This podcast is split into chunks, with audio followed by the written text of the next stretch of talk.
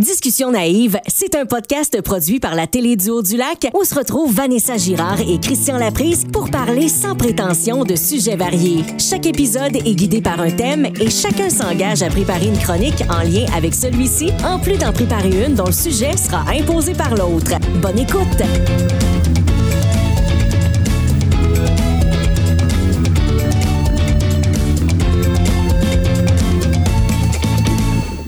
Un autre épisode de Discussion naïve commence. Bonsoir, Christian. Bonsoir Vanessa. Ça va? Ah, ça va bien, ça va bien. On est de bonne humeur. On est de bonne humeur ce soir. Et avec raison, puisque Ben nous oui. ne sommes pas seuls. Nous ne sommes pas seuls. Vous n'êtes pas seul. Ah mon Dieu, c'est Jack le fantôme. C'est. Jack.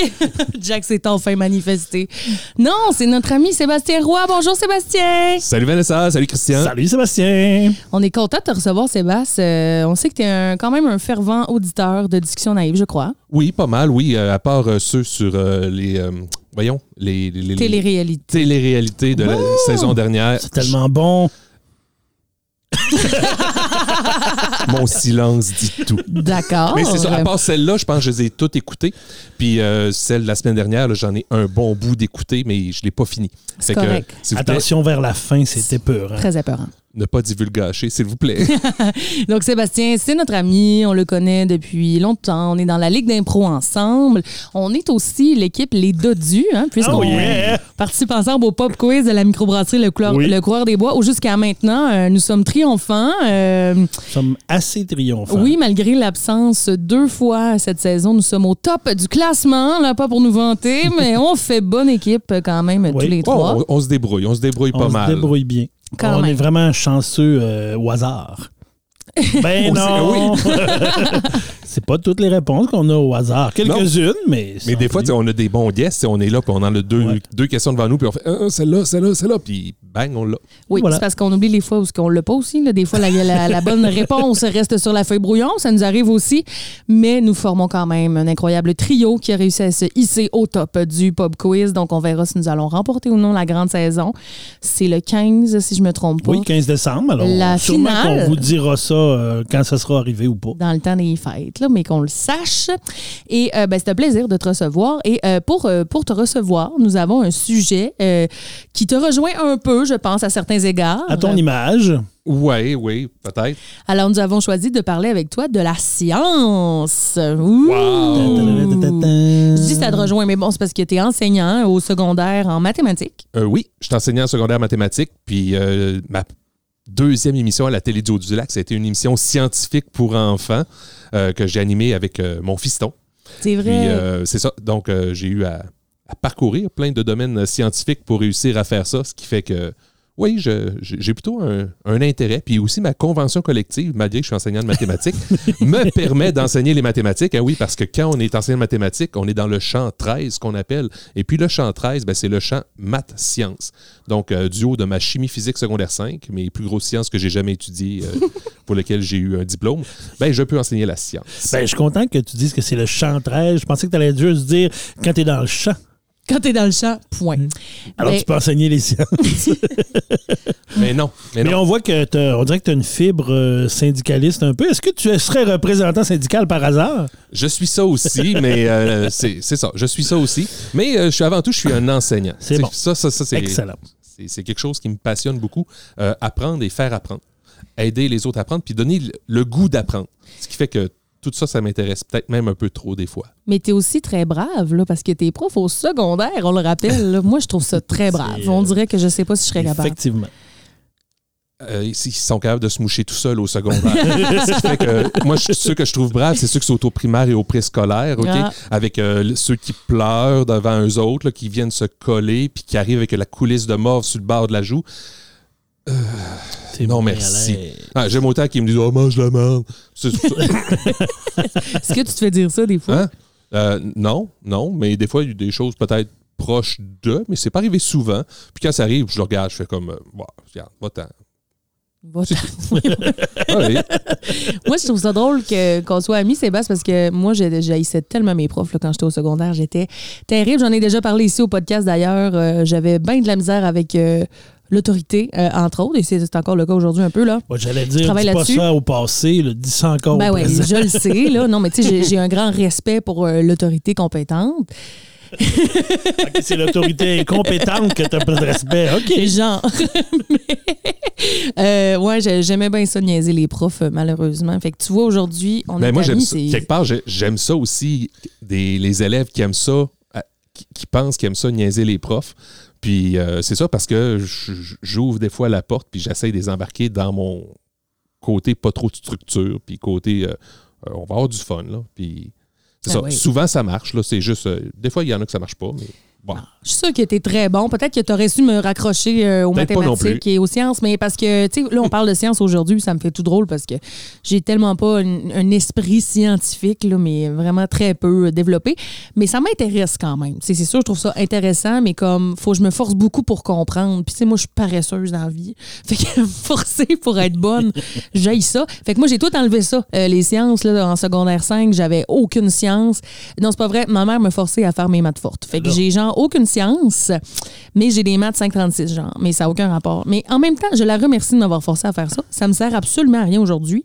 Mais ça me montrait que des fois, il faut se forcer dans la vie. Parce que j'ai jamais eu de misère à l'école, sauf en maths. Puis euh, ça m'a vraiment fait me, me- me forcer, me dépasser, faire des devoirs. Même j'avais un tuteur. J'avais vraiment beaucoup de maths. Dans le fond, j'ai fini de passer mes maths de secondaire 4 en secondaire 5. Fait que pendant que les autres faisaient des sciences, euh, je me rappelle même pas, là, genre chimie et physique, moi, je faisais juste plus de maths. Ah, ben, c'est bon. Fait que, euh, quand même, merci maman, euh, ça m'a montré une bonne leçon de vie, mais j'ai jamais continué là-dedans. Puis après, tu sais, j'ai fait un cours en, en communication, j'ai fait un cours en tourisme, mais j'ai jamais réétudié ni les maths, ni les sciences, ni rien de ça. Fait qu'on est bien loin de ce que je suis aujourd'hui, mais c'est bon, ça, sortir de sa zone de confort. Excellent. Tu vois, moi, je suis euh, beaucoup plus scientifique que ça, que toi. Oui. je veux dire. Ça, moi, j'ai étudié en sciences au cégep, donc euh, moi, j'adorais les maths, j'adorais la physique, euh, j'adorais euh, la chimie un peu moins. La chimie, c'était moins quelque chose qui me passionnait. Surtout la physique. Moi, j'aimais beaucoup la physique. Physique au cégep aussi, que j'ai bien aimé. Euh, sauf la physique. Et la physique électrique, euh, c'était plus... con- On dirait qu'il y a de quoi qui switchait pas. Ah, pourtant, je m'appelle la prise, hein, mais... mais vous direz ça, mais euh, non, la physique électrique au cégep, euh, il y avait des concepts dans ça qu'on dirait que ça ça, ça- ça, c'était plus difficile. Mais sinon, la, la mécanique, l'optique, je trouvais ça très, très, très intéressant. Et euh, toi, en mécanique, c'est beaucoup, ça ressemble beaucoup à des maths aussi. Il y a des formules, il y a beaucoup de, de- de mathématiques au travers. Donc, c'est ça, j'a- j'adorais ça. J'aime beaucoup les maths euh, et tout ça. J'ai étudié en sciences, j'ai étudié en santé aussi. Donc, effectivement, oui, euh, j'ai- les maths, je me sers plus vraiment de mon calcul différentiel et intégral 2. mais quand même. Ça peut te rassurer, moi non plus. toi non plus, c'est bon.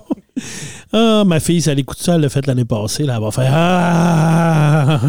Mais c'est pas vrai que ça sert à rien, je pense. Ben non, ça sert à des choses. on- on- des fois, on le voit à pas tout le temps. de Et souvent, on le voit pas. Souvent, on Ouais. le voit pas.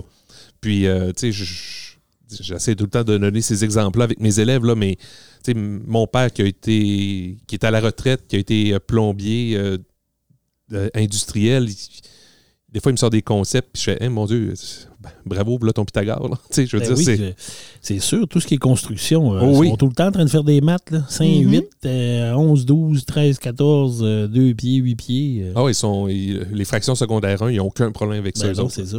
Mais sûrement, puis tu sais, tu vois, moi, dans, dans ma vie de, de tous les jours, j'utilise peu les maths, mais je compte beaucoup de minutes et de secondes. Ça, c'est mathématique aussi, euh, faire euh, l'addition de ça, calculer le temps quand je fais des, des tournages ou des affaires comme ça. Mais tu sais, depuis tantôt, on parle de sciences plus au niveau, mettons, maths, sciences vraiment, mais dans le fond, la science, c'est vraiment large. Là, quand tu regardes ça, il y a des sciences, de, de- tout est étudié.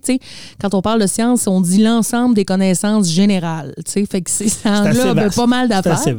Puis euh, tantôt, euh, avant qu'on commence à enregistrer, on parlait un petit peu. Puis on- nous autres, on a fait euh, l'open mic de la microbrasserie, Oui. euh, l'humour des bois euh, au coureur en fait de semaine. Toi puis moi, Christian, on Oui. a fait chacun un numéro. Sébastien, t'étais là, t'étais dans le public. Oui.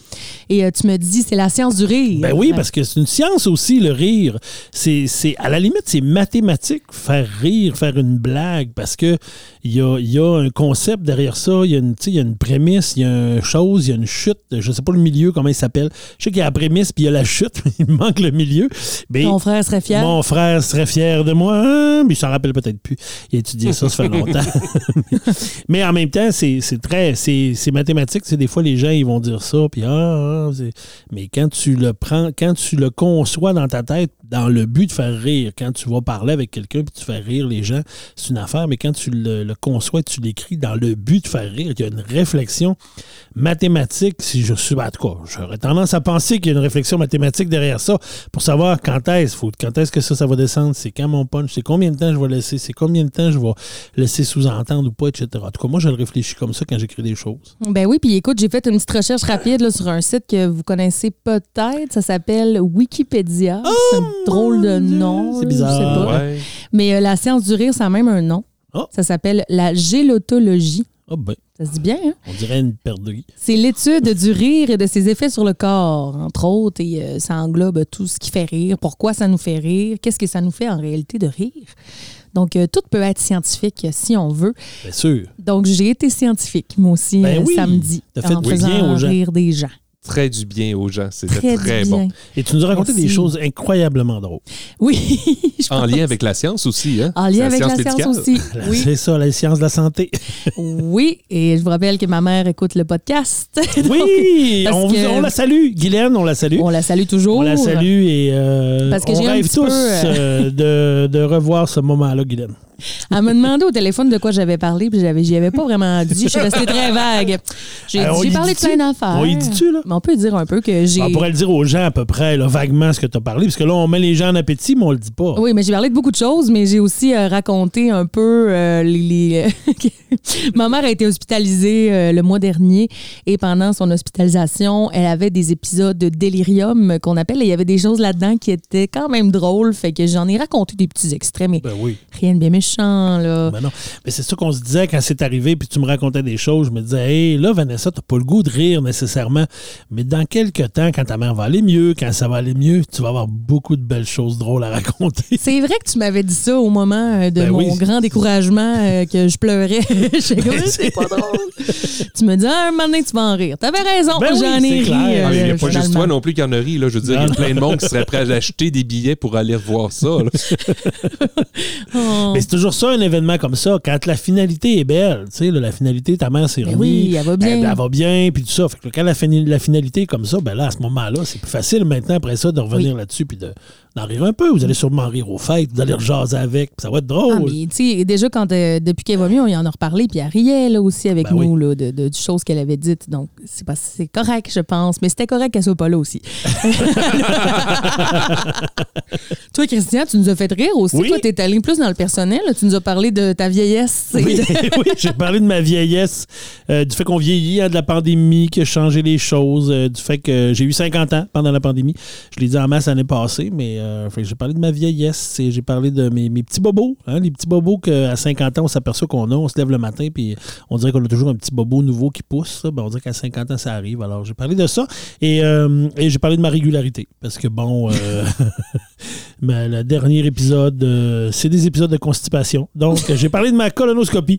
Euh, voilà, tu voulais que j'en parle. Tu m'as posé la question, moi je vais en parler, mais je l'ai parlé de façon humoristique quand C'était même. très drôle aussi, d'ailleurs. Félicitations. Merci. C'était C'était le fun. très bon. Oui. Fait que un beau moment qu'on a vécu. Ben oui, on a eu bien, bien du fun à faire ça. Et là, euh, revenons à notre sujet, euh, les sciences. On a chacun préparé un petit quelque chose euh, par rapport à ça. Euh, on peut dire peut-être de quoi on va parler pour Oui. teaser nos auditeurs. Oui. Ben, je peux-tu avant faire un intermède parlant Ben, de science? Juste, Oui. un, juste un petit écart parce que je me disais, je voulais le faire au début, mais euh, j'ai manqué mon cue. tu Mais oui, je te mais, sentais euh, hésitant. hein. Juste, euh, tu sais, on parle de science et tout ça, mais euh, aujourd'hui, on enregistre, on est le 6 décembre.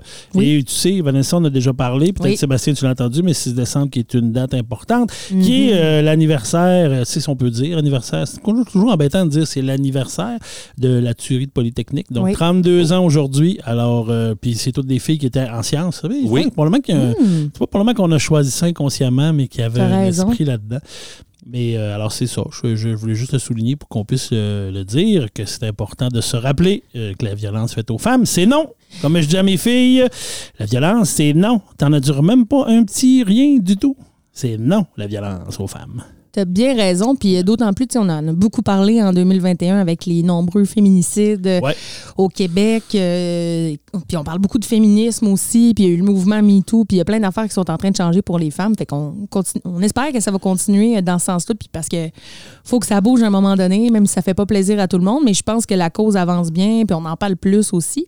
Puis j'espère que les gars aussi là-dedans, vous faites pas juste vous taper sa tête. Là, puis que si vous avez besoin d'aide, vous allez la chercher. Puis tu sais, des fois, je trouve que les, les gars là-dedans, faut pas les oublier non plus. Puis on le sait que c'est pas tous les gars qui ont tous les torts. Ben non. et, euh, Non, c'est souvent une, une minorité qui font passer la majorité pour des épais. là. oui, ça, Ouais. on- c'est. ça. Et il faut, faut faire attention à vous autres aussi là-dedans. Vous avez notre, votre place dans notre société. Merci, Vanessa. Non, mais c'est vrai quand même. Même raison. si je suis une fervente féministe, je pense qu'il faut faire attention à nos garçons. Et euh, d'ailleurs, j'ai rencontré un auteur de Girardville qui s'appelle Julien Gravel, qui a écrit un livre là-dessus. Et ma foi, vraiment intéressante réflexion. Ça s'appelle Nos renoncements. Si jamais vous avez envie de, de lire ça, c'est une belle piste euh, pour euh, les hommes. Entre autres, ça parle de masculinité euh, euh, en 2021 et euh, de violence aussi. Euh, Pourquoi, il- pourquoi beaucoup les gars ont recours à la violence des fois pour exprimer des affaires. Ça parle de tout ça, donc euh, mon Dieu, on est donc bien Ben dans voyons. le grand message. Ouais, C'est Oui. intéressant, c'est intéressant. Mais euh, voilà, vous pourrez vous le procurer si jamais vous voulez en savoir plus. Oui. Fait que euh, on y va pour la oui, science. il va, il va, il va. Je- C'est mon, Allons-y. inter- c'était- c'était mon intermède. Ben moi, juste pour vous teaser un peu, je peux vous dire que je vais vous parler de découvertes scientifiques accidentelles. Tantôt. C'est Tantôt. Toi, Sébastien, tu vas nous parler de quoi? Moi, ben, j'ai un top 10 des découvertes québécoises qui ont été faites en 2020. Cool. Et moi, j'ai, j'ai- évidemment, je vois toujours dans les affaires euh, étranges, mais euh, je suis allé dans des, euh, des recherches qui ont été faites que je trouve un peu, euh, ben, pas, pas étranges, mais loufoques, et que je me demande des fois, hmm, à quoi ça sert? Tu sais, on dit souvent sur Internet, euh, tu peux trouver des études qui prouvent tout et qui prouvent que ça n'existe pas non plus, là, tout est son contraire. Mm. Ben là, je suis allé un peu dans quel genre d'études ont été faites qui sont un peu euh, ben, spéciales. On verra. Parfait. À se, que- questionner, à se questionner surtout sur pourquoi il y a quelqu'un qui a pensé à étudier ça, à quoi ça sert? Ça va être sûrement très intéressant. Voulez-vous que je commence?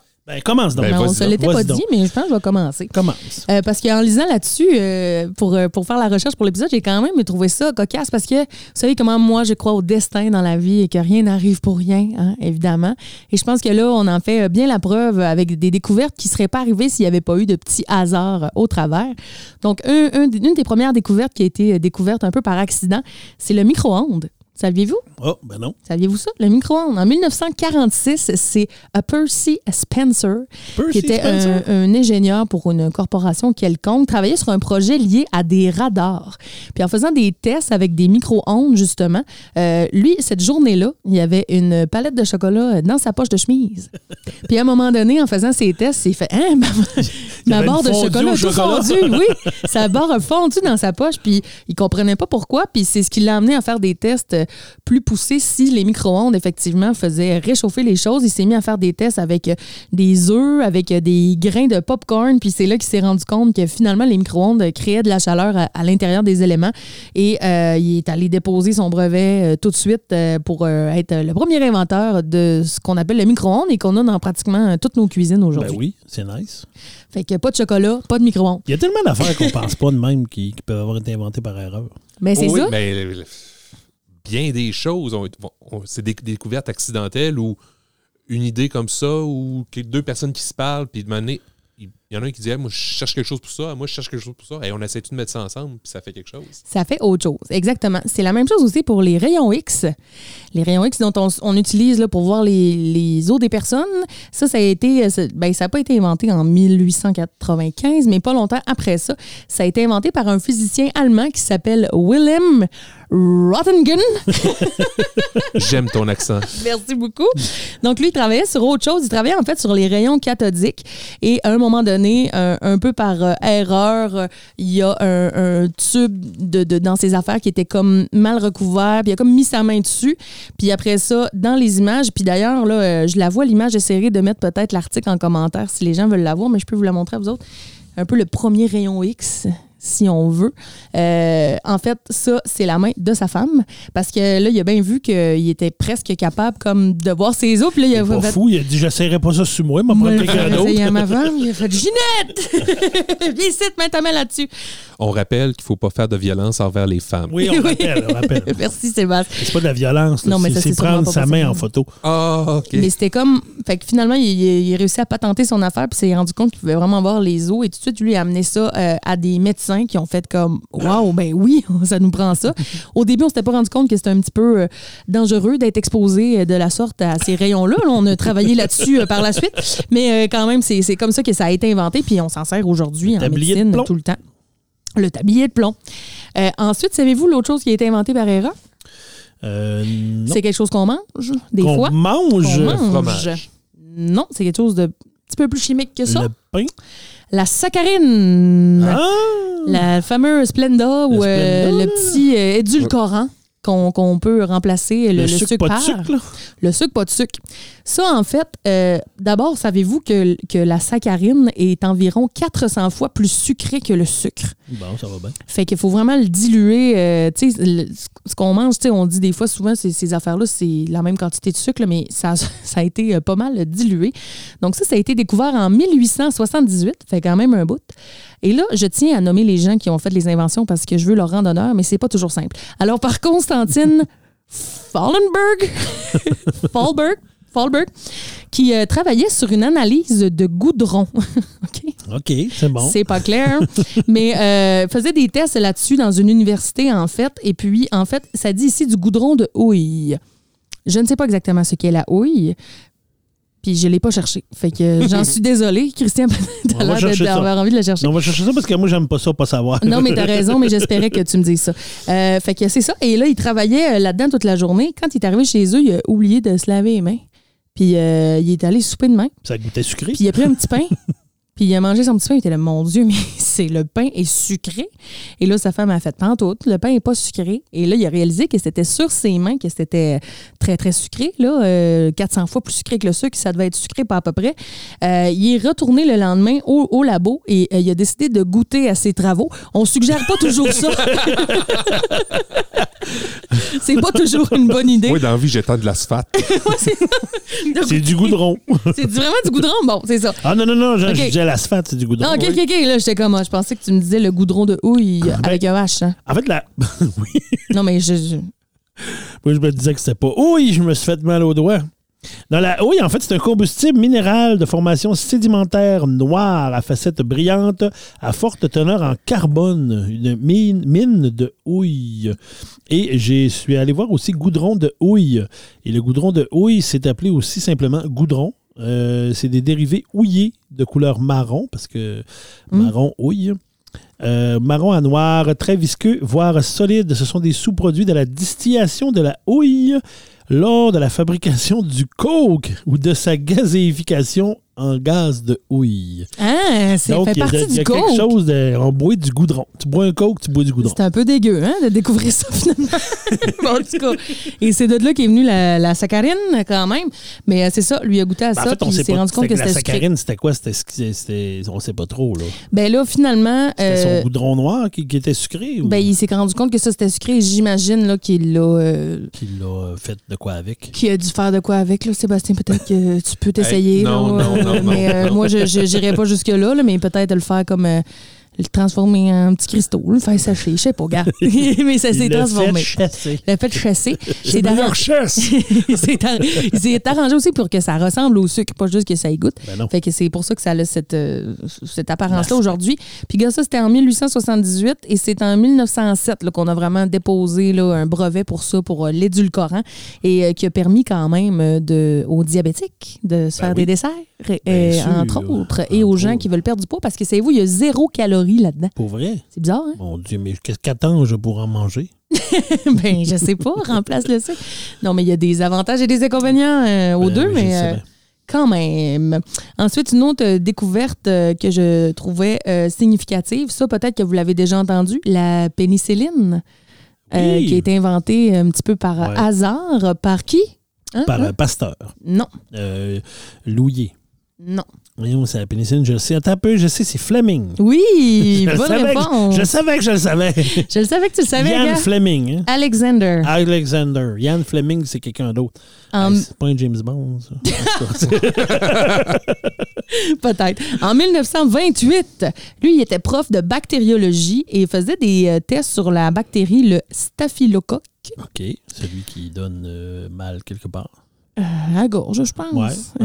Bon, être staphylocoque aureus dans la gorge, là. Et euh, un petit peu par hasard, s'est rendu compte que dans son laboratoire, euh, peut-être euh, la légende veut qu'il avait laissé des fruits ou quelque chose, mais il y a de la moisissure qui s'est déposée euh, autour de des boîtes de pétri. hein. Ça, c'est les petites boîtes dans lesquelles on met les bactéries pour qu'elles se reproduisent.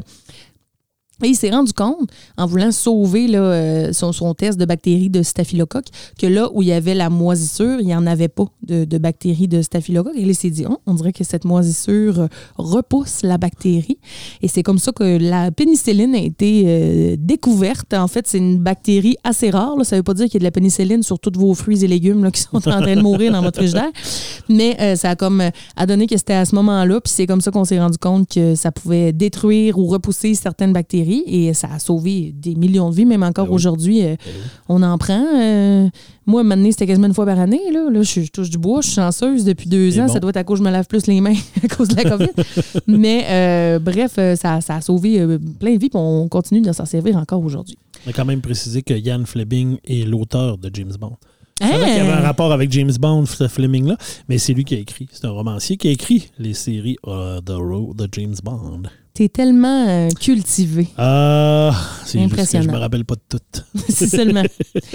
Autre objet qui a été inventé, euh, là, c'est un petit peu moins scientifique, mais c'est quand même très drôle. La pâte à modeler Ben voyons, a été inventée euh, par accident. avec C'est- de la farine puis de la colle, de l'eau, non? Non, c'était à base d'argile à la base. C'est euh, Noah McVicker qui travaillait avec son frère dans une entreprise de savon à la base, OK? Et donc, c'était pas son but de, de créer des jouets pour enfants, là. Euh, mais en fait, à un moment donné, il tentait de créer un nettoyeur à papier peint. Fait que, à la base, c'est ce qu'on essayait de faire. Nettoyeur à papier peint. Oui, exactement. Puis euh, c'est en mélangeant du, euh, de l'argile avec de la suie euh, qu'ils ont trouvé le- l'effet un peu de, de, de- de pâte à modeler. Et puis ils se sont rendus compte que c'était vraiment le fun de jouer avec ça. Euh, et euh, avant de, fermer leur entreprise de savon, ils en ont parlé à une enseignante de jardin d'enfants euh, qui, elle, tout de suite s'est dit Ah, ça serait le fun, ça, pour ma classe. T'allais voler le concept. Elle n'a pas volé le concept, mais c'est elle qui a donné, euh, qui a donné l'idée, si tu veux. Et euh, ensuite, les frères McVicker, sous les conseils de cette, euh, de cette enseignante, ont décidé de retirer le détergent, donc le savon qu'il y avait, et d'ajouter du colorant pour faire différentes couleurs. Et après ça, écoute, ils avaient inventé la pâte à modeler. J'imagine qu'ils ont bien dû faire de l'argent avec ça. Quelques dollars, probablement. Probablement. Autre chose qui a été inventée par accident, et ça, je pense en plus que tu me l'as déjà dit, que Pour tu vrai? le savais. Ouais, c'est le Viagra. C'est toi qui me parlais de ça? Ah ben oui. Je pense que c'est toi qui me C'est parlais de ça. médicament pour le cœur. Ouais, exactement. Ouais. Euh, Mais ça, il y en a plusieurs des médicaments que, en fait, tu prends le, mé- il- il- le médicament est pour quelque chose, mais ils s'aperçoivent en le donnant pour l'affaire qu'ils sont supposés donner que ça a un effet sur autre chose. Ouais, ben c'est exactement ça qui est arrivé dans le fond. C'était à la base supposé être un médicament pour le cœur, mais à un moment donné, euh, beaucoup de, de clients masculins euh, revenaient chez le médecin Je en ne sais disant pas ce qui se passe quand tu as sa petite pilule Mais, pour euh, le cœur. Il y a de la joie. Bonjour, bonjour les hirondelles, il y a de la joie. Genre, non, mais tu sais, imagine, toi, t'es t'es comme, je pars avec ces médicaments-là, ça va me faire du bien au cœur, puis finalement, rendu chez vous, t'es comme, hé, Chérie, mon cœur va mieux, check! je t'en forme, docteur, je t'en forme. Fait que, en plus, ils se sont rendus compte après que finalement, ça faisait rien pour le cœur pantoute, mais euh, je pense qu'ils ont dû faire une coupe de pièces avec l'autre, avec Eh l'effet oui, secondaire. oui, mais il y en a certains médicaments, entre autres, euh, je pense, si ma mémoire est bonne, que c'est le Ziban que ça s'appelle. Euh, je pense que c'est un antidépresseur, puis euh, ils se sont aperçus que ça aidait beaucoup pour euh, arrêter de fumer. Que les gens qui prenaient ça, euh, il me semble que c'est ça, Ziban, mais euh, c'est ça, les gens prenaient ça, puis euh, il n'y avait plus le goût de fumer. Fait que ça a été, il y a eu une période, là, une mode il y a quelques années où c'était prescrit pour les gros fumeurs qui voulaient arrêter de fumer, ils prescrivaient ça, puis ça, ça les aidait à arrêter de fumer. J'ai une maison qui a arrêté de fumer de même, il fumait Ben. genre trois paquets par jour. Impressionnant. Puis après, il a pris ça, mon ami, merci, bonsoir, puis on fume plus. Puis, sais-tu en plus quelle est la compagnie qui a inventé le Viagra? Pfizer. Pfizer. Pfizer, les amis, exactement. Moi, je pense que l'action de Pfizer, maintenant, elle doit être pas achetable, mais si on l'avait acheté il y a deux ans, on aurait fait une petite pause d'argent là-dessus. Oui, probablement. Euh, un autre médicament aussi qui a été inventé un peu par hasard, en fait, ben, qui a été découvert, c'est euh, l'insuline. En fait, ben, l'insuline, c'est oui, c'est un médicament, mais en fait, c'est ce qui C'est naturel. c'est ce qu'on crée euh, dans, notre euh, Pancréas. En fait, c'est la fonction du pancréas qui a été découverte. euh, en fait, c'est qu'on savait pas pantoute à quoi ça servait pendant un bout.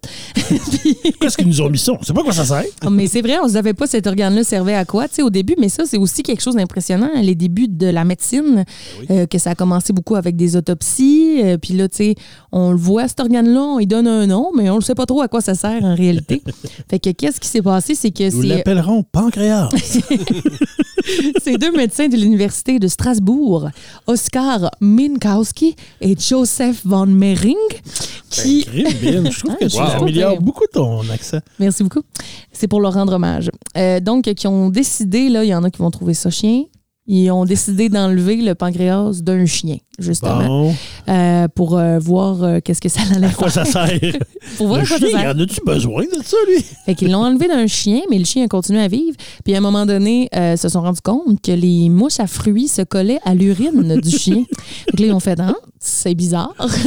et ils ont compris que c'est parce que l'urine était sucrée et donc que le pancréas servait à euh, réguler le sucre dans le sang. Et là, c'est comme ça qu'on a découvert à quoi ça servait un pancréas c'est bon, ça. et que ça servait à produire de l'insuline. Et c'est quand même là une trentaine d'années plus tard qu'on a fait des travaux pour en créer de la synthétique pour pouvoir Ah oui. euh, guérir les gens qui souffraient du diabète.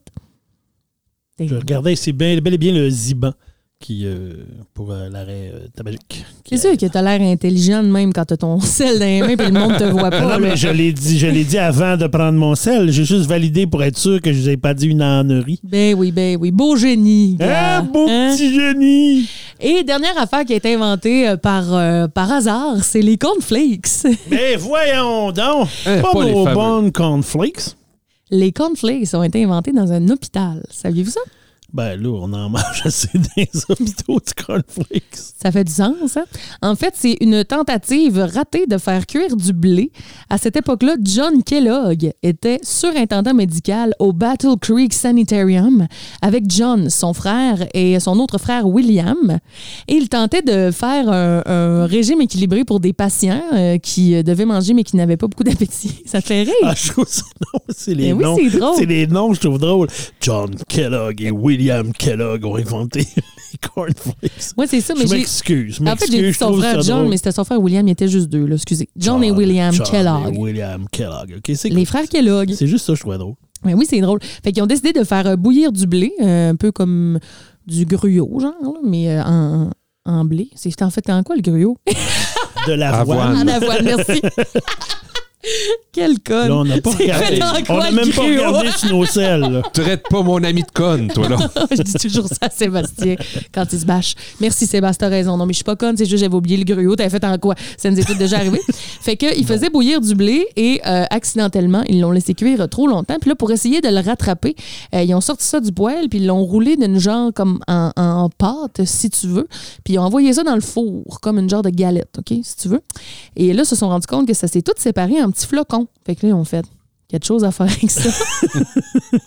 Et ils ont retenté l'expérience, mais cette fois avec du maïs qui contient un petit peu plus de, de sucre que le blé, donc qui est un petit peu plus caramélisé. C'était encore plus croquant.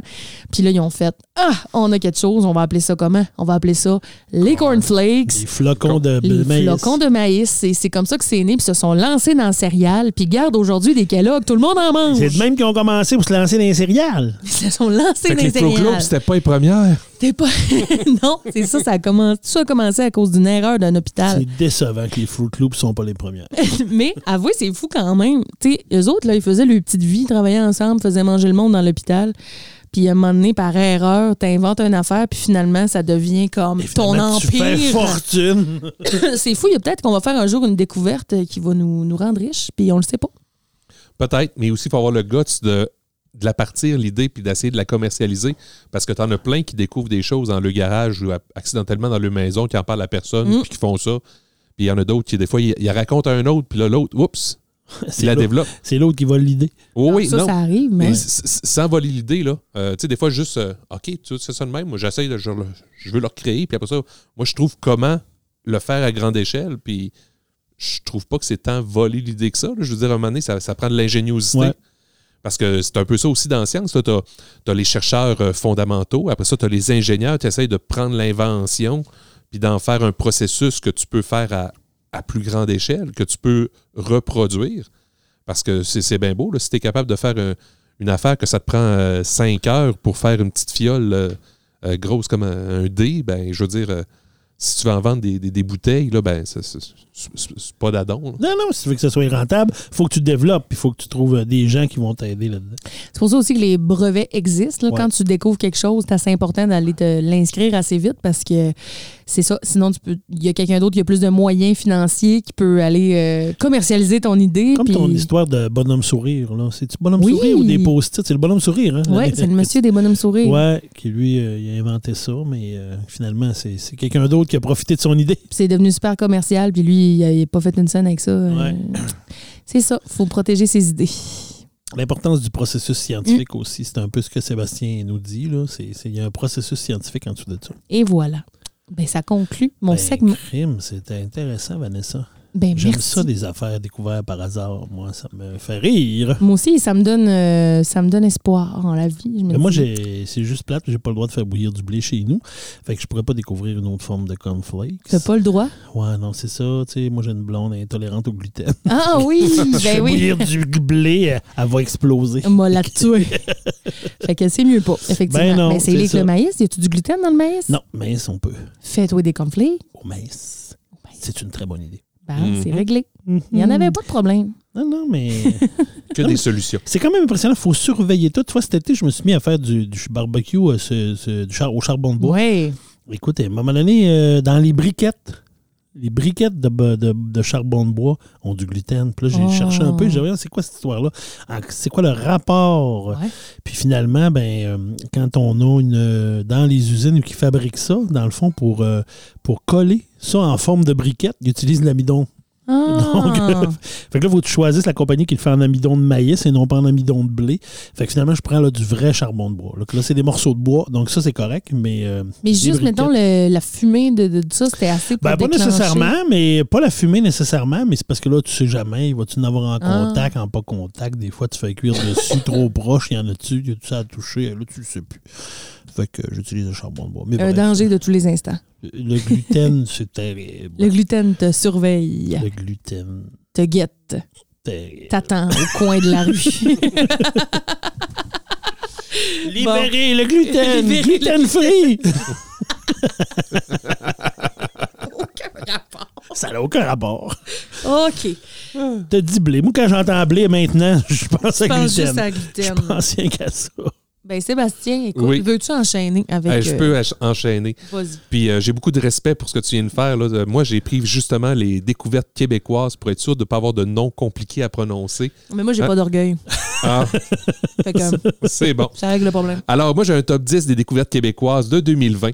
OK, euh, dans le fond, euh, je suis allé fouiller dans une euh, revue scientifique québécoise, Québec Science, et puis ils font un palmarès de En découvertes 2020, ça veut dire qu'il y a eu au moins 10 découvertes au Québec en 2020. au Québec en OK. 2020. Puis là, ben, je voulais, dans le fond, j'exprimais aussi mon petit côté chauvin, achat local. Dans le fond, euh, moi, j'aime bien ça, les choses qu'on fait proche de chez nous, pour chez nous. Donc, euh, voilà, euh, découvertes locales. Ah. mais qui ont des impacts euh, internationaux, certaines plus que d'autres. Donc, euh, on va y aller comme C'est ça. bon, ça. Ça. Alors, on y va. Numéro 10. on y va avec, euh, vous connaissez LP? Euh, LP? LP, Parc Miguacha. Ça vous dit quelque chose? Pas du tout. Miguacha? OK, bon. LP, c'est euh, Elpitostège watsoni. Bon, T'as des noms bien plus compliqués que les miens, regarde-les. Dans le fond, c'est un fossile qui a été découvert dans le parc de Miguacha en 2010. OK? Puis c'est un c'est quelque chose qui ressemble, c'était comme à mi-chemin entre le poisson et le crocodile. En ce sens que l'animal avait clairement des branchies, mais il avait l'air de d'être amanché pour pouvoir marcher sur terre avec ses nageoires. C'est comme s'il y avait des, des nageoires sur lesquelles il pouvait se, bouger. Puis espèce de mélange entre je suis un poisson, je suis pas un poisson, mais entre les deux dans l'évolution. Exactement. tu sais, un peu comme la, la- la clé de voûte, là, le- en- entre euh, quand est-ce qu'ils sont sortis? perdu, là, la clé de voûte. Moi, j'ai perdu un bout. Là. OK, mais comme un peu la. OK, d'abord, Le, le- le missing link, le chaînon manquant? Un peu le chaînon manquant ok, dans, c'est bon, là, c'est là, je suis correct. Là. dans le dans l'histoire un peu de, de l'évolution là euh, parce que veux pas euh, cette créature là a quand même 375 millions d'années. là. Alors, euh, je je suis désolé pour ceux qui pensaient qu'elle allait être vivante. Là, elle est morte. Ben, c'est parce que t'as dit au début c'était un fossile. Ah, c'est vrai, c'est vrai. Pour être fossile, je pense qu'il faut déjà être mort. C'est comme posthume, un fossile, ça. Ah oui, oui. Je- Moi, j'étais pas sûr là-dedans, mais merci de m'éclairer là-dessus. Fossile posthume, oui. Donc, euh. Non, mais tu sais, mettons, tu vas être un fossile dans la vie, il faut que tu saches que tu vas être posthume. Ben, Il faut que tu le saches, là, c'est important. Oui, oui, oui. Mais euh, je, je sais pas non plus s'il y a une belle oraison funèbre là, quand il est décédé, là, s'il y a des gens autour qui ont pu faire ça, mais il y a 375 millions d'années, il n'y avait pas beaucoup de gens avec la faculté de parole. Euh, Il faudrait demander à. je vais arrêter de t'interrompre. faudrait demander à Tom qui a fait l'open mic en fin de semaine s'il y a un signet pour, pour le fossile. Là, je sais, vous comprendrez pas, c'est vraiment une inside, là. Mais... Non, mais il y avait un humoriste qui avait une collection de signets mortuaires, Oui, on peut le c'était dire. son là. numéro et c'était très drôle. Continue, pour petit. Voyons, Excuse, j'arrête. je suis pas fin que la visite, je le sais. c'est pas vivre. Bon, je connais pas pour moi, là. je peux aller prendre un break dehors et revenir. Mais On toujours, va est- régler ça. c'est bon. Euh, toujours est-il que la découverte du fossile, ça a été euh, en 2010, puis euh, en 2015, le parc de Miguacha en a fait son emblème. là. C'est rendu là, euh, LP. là, euh, Il y a des petits cahiers à dessin, le, le- le petit rallye LP quand tu vas au parc Miguacha. Il y a ça un peu partout. Mais toujours est-il qu'ils ont passé le fossile là, dans. euh, ils ont fait euh, la tomodensitométrie. OK, dans le fond, ils l'ont passé. Mhm. Ils ont fait un Ils IRM. ont fait un scan, un, Un scan. IRM. oui. Oui. Et puis, euh, ils ont découvert que ben, LP avait des doigts dans ses nageoires. Ben, cool, hein. Des petits doigts de quelques millimètres. OK, mais c'est vraiment comme l'ancêtre de la main OK, qui, est, qui est là dans ses nageoires. Donc, euh, effectivement, LP, là, euh, on a des bonnes, euh, des bonnes Ah. idées qui avaient de, la capacité d'aller sur Terre. Parce que ce qu'ils ont trouvé aussi dans, dans le fossile de, so- de son estomac, euh, j'ai même une photo de LP ici. Ben, une photo. Elle n'a pas été prise sur place. Là. Dans ce temps-là, la photo couleur n'existait pas. Ah, mon Dieu, qui est une recréation. Oh oui, dans ce euh, temps-là, c'est en noir et blanc. À partir du fossile à quoi il devait ressembler, genre. Exactement. C'est vrai que ça ressemble à, comme un petit. euh, Lézard. Un petit crocodile, lézard. euh, euh, pas un. Un iguane, un alligator? Non, ah, tu sais, le- t'as le crocodile. caméléon. Non, t'as le crocodile, t'as l'alligator, t'en as un autre plus petit, là. Le, Le caïman? le caïman. Mon Dieu. Les On caïmans. l'a caïman eu. Je me demandais qui allait faire en premier. hey, pour une fois que c'est moi qui fais un jeu de mots, Crimbin. fallait que je me le fasse euh, voler. Bon, continue, Sébastien. C'est bon. Sébastien. Fait que dans le fond, c'est ça. On a découvert que LP avait des doigts. Donc, c'est une des découvertes de 2020. LP a des doigts. Ça, Le c'est parc de, découvert au de- Québec. de Niche- de Mich- de- de Niche- Miguacha. Miguachan. C'est où, ça, ce coin-là? Ça, c'est à Nouvelle en Gaspésie. OK. OK, du côté de la baie des Chaleurs. Euh, C'est un beau parc à aller voir. Euh, bel petit après-midi. OK. C'est super intéressant. En temps de COVID, c'était un peu plus ordinaire parce que euh, c'est ça. tu- Il y a des choses que tu peux pas faire, mais c'est quand même intéressant. Mais toi, tu l'as-tu vu, LP, quand t'es allé? Hein, LP, j'ai vu son fossile. Hum, ouais. Oui, j'ai vu son fossile. Il est exposé. Il est super beau. C'est hot. OK, mais euh, c'est ça. Il y a tout plein de choses. Ailleurs, dans ce parc-là, des fossiles, là, il y en pleut. Euh, il y en a de toutes sortes. Fait que c'est vraiment, vraiment intéressant. Euh, surtout si vous vous trouvez avec un quelqu'un qui tripe euh, paléontologie, là, euh, c'est intéressant. Fait que je vais y aller avec euh, ma découverte numéro 2, une découverte euh, québécoise que j'appellerais YP. OK. LP, YP. Ouais, là, On reste dans le pi, là. On reste dans le pi, mais là, cette fois-ci, c'est 3.14, euh, etc. Ah, sais, Puis le, le- le- le- Fait que là, c'est le côté mathématique en moi qui faisait Ah, wow, c'est donc bien le fun, ça. Mais à vrai dire, c'est peut-être la moins intéressante. Alors, désolé, monsieur Dimitri euh, Koskopoulos, un mathématicien de l'Université de Montréal. Euh, il a réussi à valider la conjecture de Dufin-Scheffer qui a été formulée il y a 80 ans. OK, c'est une conjecture. Ça, une conjecture. Savez-vous ce que c'est une conjecture? Non. non. Non, ça en C'est une mathématiques. maladie de l'œil. Non, ça, c'est une conjoncture. la, la conjecture euh, politique, économique. ouais. C'est pas la conjoncture, c'est la con. On est donc pas gênant. Non! On n'est pas scientifique, pas pour sincère. C'est quoi? Non, une conjecture en mathématiques, dans le fond, c'est quand on remarque quelque chose, on formule une hypothèse sur quelque chose qui, a- qui semble toujours être vrai. OK? Et tant que ce n'est pas prouvé, euh, c'est une conjecture. la journée où ce qu'on est capable de, de le prouver, ça devient un théorème. Ouh. OK? Donc, une conjecture, c'est un énoncé qu'on qu'on a une bonne intuition. Une qui idée. dit- oui, on- hypothèse. une hypothèse qui, jusqu'à présent, là, n'a pas été euh, contre, euh, contrecarrée. Là. Je veux dire, euh, on est encore. Ça a l'air de fonctionner pas mal tout le temps. Donc, c'est ça, c'est une conjecture autour de pi. Pi, je vous rappelle que vous avez appris ça en maths de secondaire 2. hein? 3,1416. Oui, c'est la- c'est la- le rapport entre la circonférence d'un cercle et son diamètre. Donc, Ça, C'est ça que j'allais dire. oui, des fois pi, c'est la circonférence. OK, vos formules. Puis, que euh, Vanessa vient de faire un AVC. Mais non. Franchement, je le sais, c'est quoi pis quand même? Là, je sais que tu sais quoi, là, c'est comme pour euh, le lait, quand tu veux traire la vache. Ouais, pis. Ah, excuse, Sébastien. ah, il n'y a pas de problème. Mais de toute façon, comme je vous disais, Discipline-nous! Discipline-nous! monsieur le Comme si on était à l'école!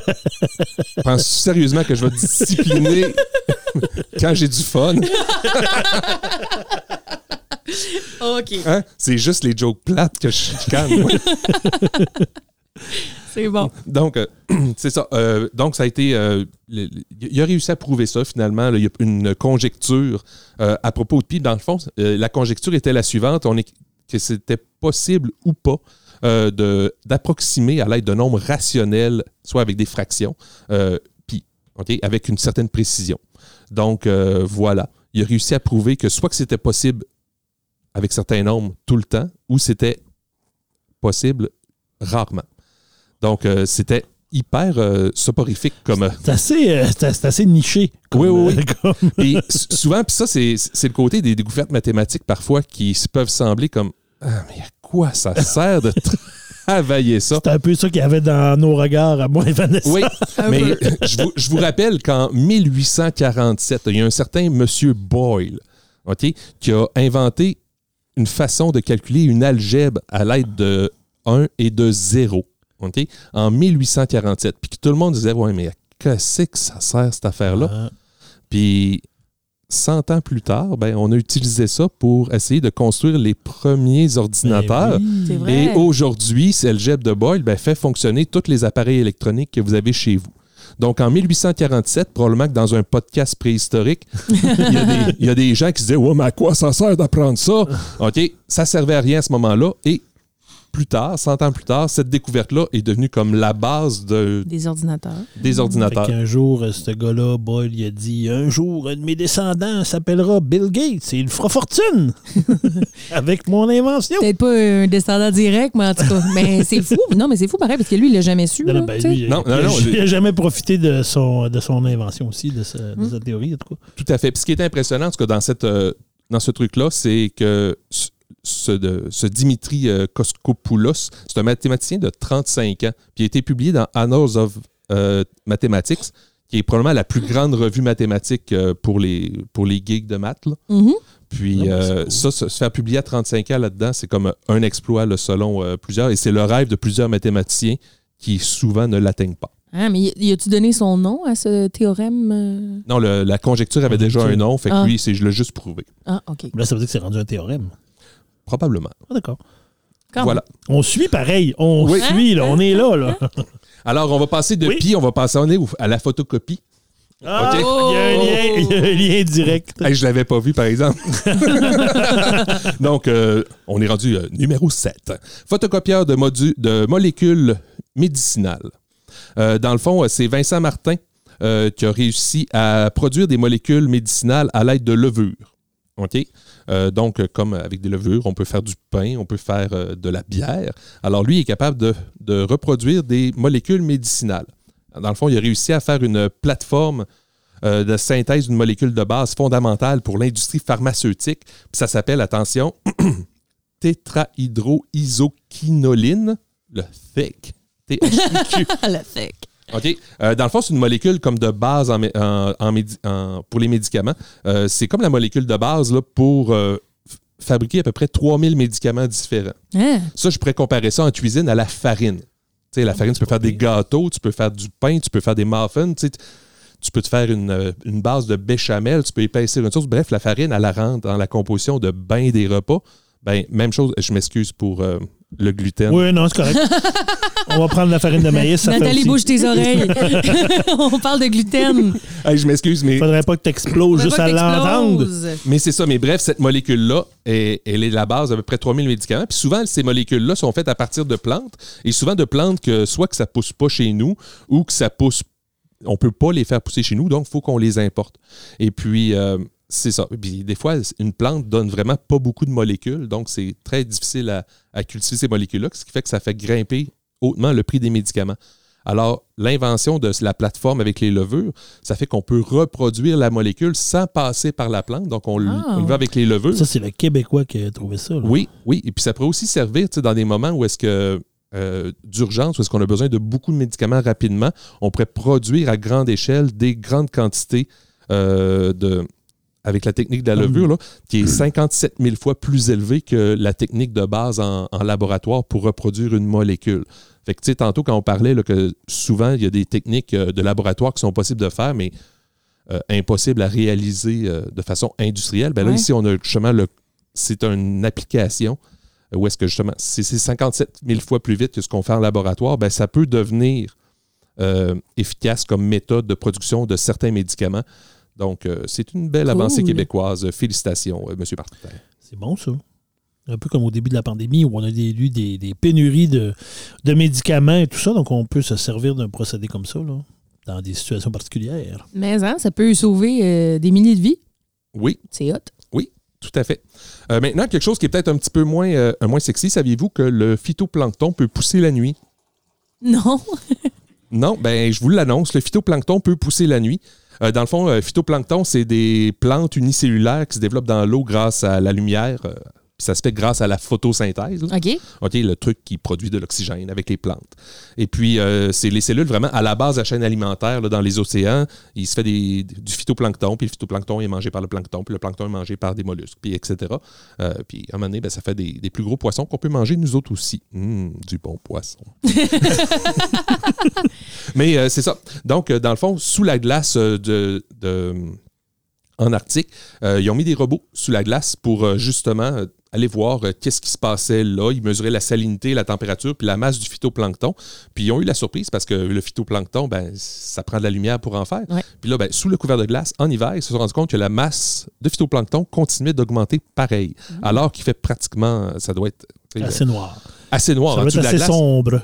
Oui, oui. Puis, tu sais, je veux dire, c'est pas euh, la petite glace fine, là, où est-ce que tu le vois Non, comme non. dans les films, la personne qui est pognée en dessous, là. Non, non, non. C'est c'est comme épais, La comme grosse glace. glace. avec de Ouais. la neige par-dessus, probablement. Exactement.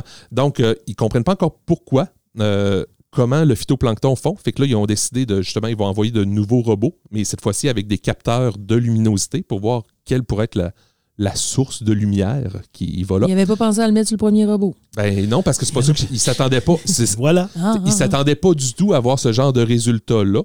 Et puis, euh, c'est ça. Donc, euh, c'est une nouvelle percée de recherche. Puis là, ils se posent la question maintenant, est-ce que le fait que, on- dans le fond, la, la masse de glace devient de plus en plus mince, est-ce que le fait, ou encore des fois, elle ne gèle pas du tout, Mm. est-ce que ça va nuire au plancton, le fait qu'il n'y ait plus de glace? Euh, Peut-être que ça fait partie de son cycle de régénération, de, Aussi. moment donné, d'être dans le noir. Exactement. Donc, euh, c'est ça qui est, c'est un peu dans ce sens-là que euh, Claudie Marek, non beaucoup plus facile à prononcer que les tiens, mais il y avait quand même José Luis Lagunas euh, du CNRS et de TACUVIC euh, et l'Université de Brest. OK, donc, c'est une collaboration euh, pour qu'ils ont fait cette découverte-là. C'est Cool. bon, ça. On va revenir du côté euh, médicinal Oui. et de bactéries. On va parler de diabète et bactéries. Ah. Et là, je vous, je vous dirais qu'on devrait porter attention à celle-là parce qu'ils ont découvert que le diabète de type 2, OK, ça c'est le diabète qui attaque euh, les gens qui souffrent souvent plus de surpoids. Euh, et puis, ils ont dans leur corps une présence de bactéries euh, en quantité et dans les endroits où on les trouve différents des gens qui ne souffrent pas de diabète de type 2. Donc, euh, par cette découverte-là, ben, le fait que cette euh, bactérie-là est présente, euh, ces bactéries-là sont présentes euh, chez eux, ben, ça donne peut-être une idée de dire Hum, ben, peut-être que si on s'attaque à cette bactérie-là, ben, peut-être qu'on pourrait aider les gens qui ont le diabète. Hmm. C'est parce que là, le problème, ce qu'ils ne savent pas, c'est est-ce que on est dans un phénomène d'œuf ou de poule? Est-ce que c'est le diabète qui cause la présence de bactéries ou c'est la présence de cette bactérie-là qui entraîne le diabète ou les deux arrive à cause d'une troisième source, d'un troisième facteur qui est commun. Mais sauf que ça permet justement de nouvelles portes d'entrée pour s'attaquer au phénomène de diabète de type 2 qui s'attaque à une plus grande proportion de la population actuelle. Donc euh, voilà, Euh, ça c'est une recherche de Fernando Forato Anet de l'Institut universitaire de cardiologie et de pneumologie de Québec. Ah ben. Euh, C'est là que je me fais soigner, moi. Mais c'est une autre histoire. ben, peut-être que c'est sur toi qui vont faire des tests. Ah, ça se peut. Regarde. Maintenant, un petit côté un peu plus technologique, extraction de cartes mémoire terrestres. Donc, euh, une expédition, oui, carte mémoire terrestre. Dans le fond, euh, ils sont allés prélever sur l'île d'Ellesmer sur euh, de la South South South. Et où ça? En 2012. oui. Pour Oui, euh, je pense que je vais aller là l'année prochaine. Oui. L'île d'Ellesmer, là, ça, là, c'est tout près de la mer de Baffin, là, OK. dans- en haut du Canada. OK? Donc, là, dans les îles, en haut, là, où il fait froid souvent, puis la nuit est très, très, très, très longue. La nuit est longue. Oui. Euh, puis, euh, c'est ça. Donc, ils sont allés dans le fond d'un lac qui, euh, qui gèle et dégèle chaque année sur cette île-là euh, pour aller chercher des, des- des sédiments au fond du lac. Ah. OK? Et puis, euh, ils ont prélevé une carotte de 6 mètres euh, de sédiments. Grosse Et- carotte. Et puis, cette carotte de sédiments-là euh, représente 2900 ans d'histoire euh, climatique du secteur. Ah. Climatique. Ben, ça pas nécessairement du des- fond de, de- de- de l'océan. Dans le fond, euh, il se crée des cernes comme sur un arbre chaque Ouais. année. Ouais. OK? Puis le, le cerne, dans le fond, c'est ce qu'ils vont mesurer dans chacun des cernes, c'est la quantité de titane euh, qui est à l'intérieur euh, du cerne. Puis plus qu'il y a de titane dans le cerne, ça veut dire que plus l'hiver a été froid. Parce que quand les hivers sont froids, il y a plus de glace qui reste plus longtemps sur les, euh, sur les parois de la montagne, qui, est, qui est riche en titane. Et là, ça fait plus d'écoulement vers le lac l'été Fait qu'il y en a Donc- plus dans le fond. il y en a plus dans le fond. Et puis, chaque année, crée une petite lamelle.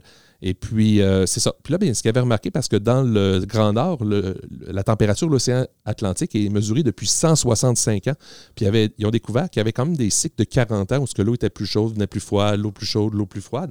Puis, ils ont découvert que ces cycles-là existent depuis au moins 2900 ans. Donc, c'est vraiment cyclique. Mais aussi, ça a démontré que depuis 100 ans, euh, l'augmentation de la température est vraiment phénoménale euh, de l'eau par rapport à tous les autres siècles précédents. Donc, confirme un peu le réchauffement climatique. Hein, ça existe, ça, le réchauffement climatique? Ça, c'est le gouvernement qui fait ça, le réchauffement climatique. Ah ouais, c'est sûr. Hein? Mais oui. Ouais, c'est clair. OK. Donc, euh, effectivement, ça confirme le, le- le réchauffement climatique Mm. causé par l'homme. Ah, Ou l'humain. ouais, ouais, Eh ouais. oui. Eh oui. Alors, euh, je vais y aller maintenant avec euh, la prochaine, c'est Connais ta tumeur. oui, dans le fond, il y a deux équipes de chercheurs et chercheuses québécoises euh, qui, ont fait, euh, qui ont essayé de déchiffrer le code génétique de cellules cérébrales pour comprendre les, voyons, le cancer du cerveau. OK? Donc, il y a une équipe qui a travaillé sur, une, sur le glioblastome. OK? C'est euh, ça. Dans le fond, ils ont pris 76 000 cellules cérébrales. OK? 53 sur des gens qui étaient opérés, puis 23, 23 000 normales. Puis ils ont séquencé le génome, toutes les 76 000. OK? Euh, pour faire la première séquençage euh, du génome humain, là, ça nous a Mhm. pris 15 ans. Puis là, maintenant, ils en ont fait toujours 76 000 séquençages.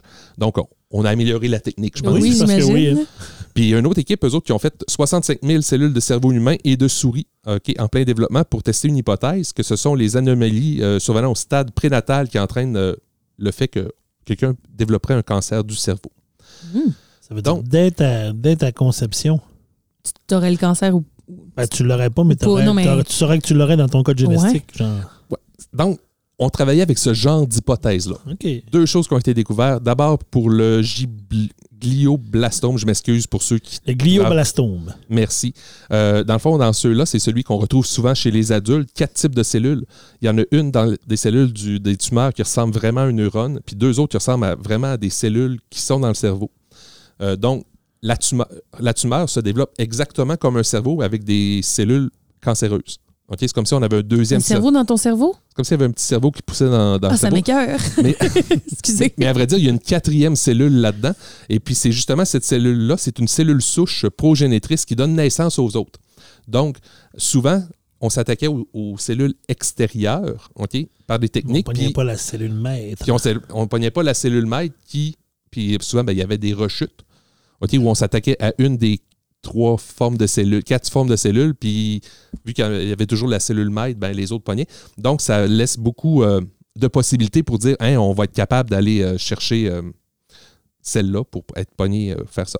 Pour, voyons, attaquer le cancer du cerveau de façon plus Ben, efficace. si on est capable d'identifier la bonne, Mhm. Oui. c'est bon?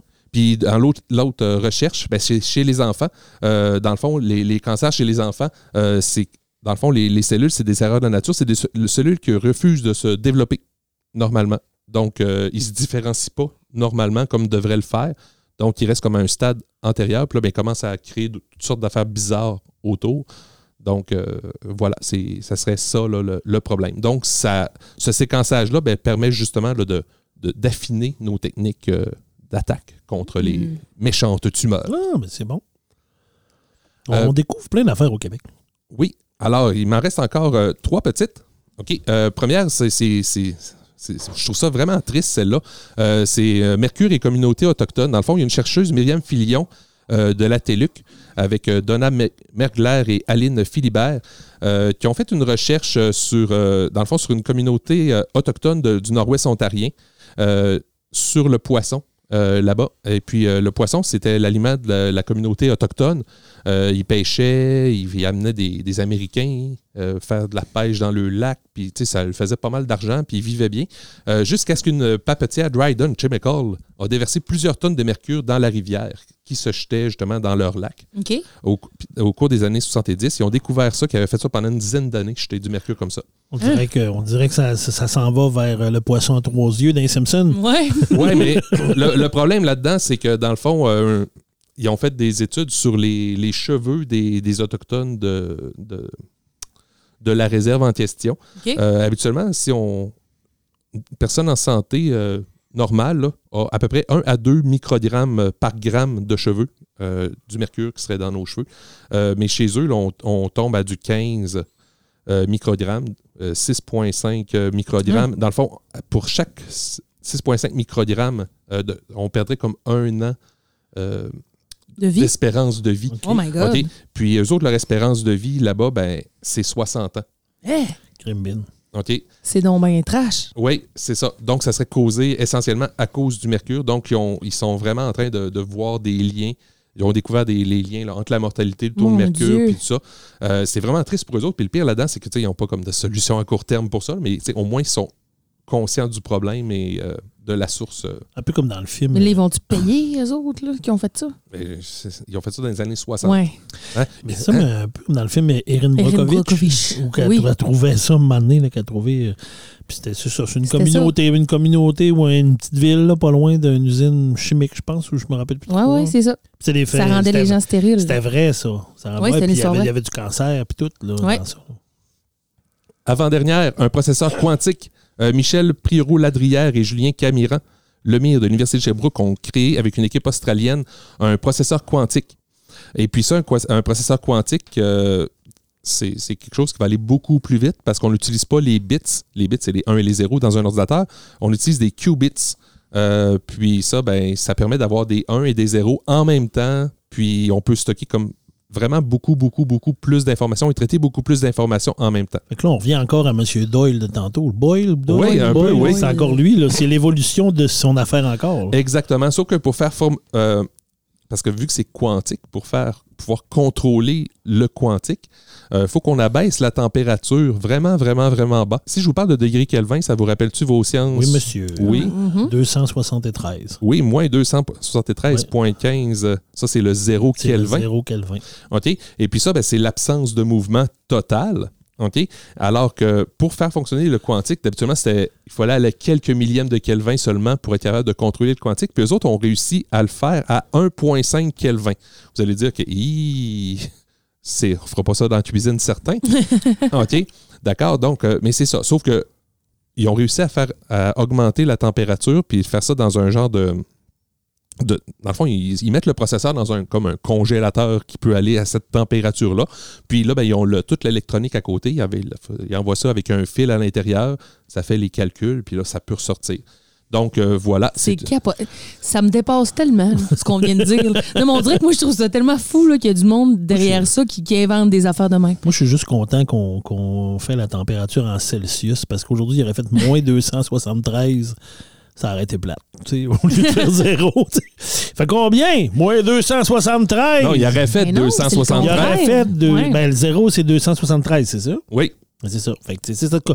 C'est compliqué, là. Il va faire 273 Ben, demain. Là, tu fais, ah, ben ouais, c'est trop Ah, ben, c'est- chiffres. c'est c'est pas l'unité de mesure pratique là, mais l'unité de mesure est pratique en Moses Ouais. quand tu fais des formules parce que le négatif n'a pas de sens. Ben ouais, c'est bien.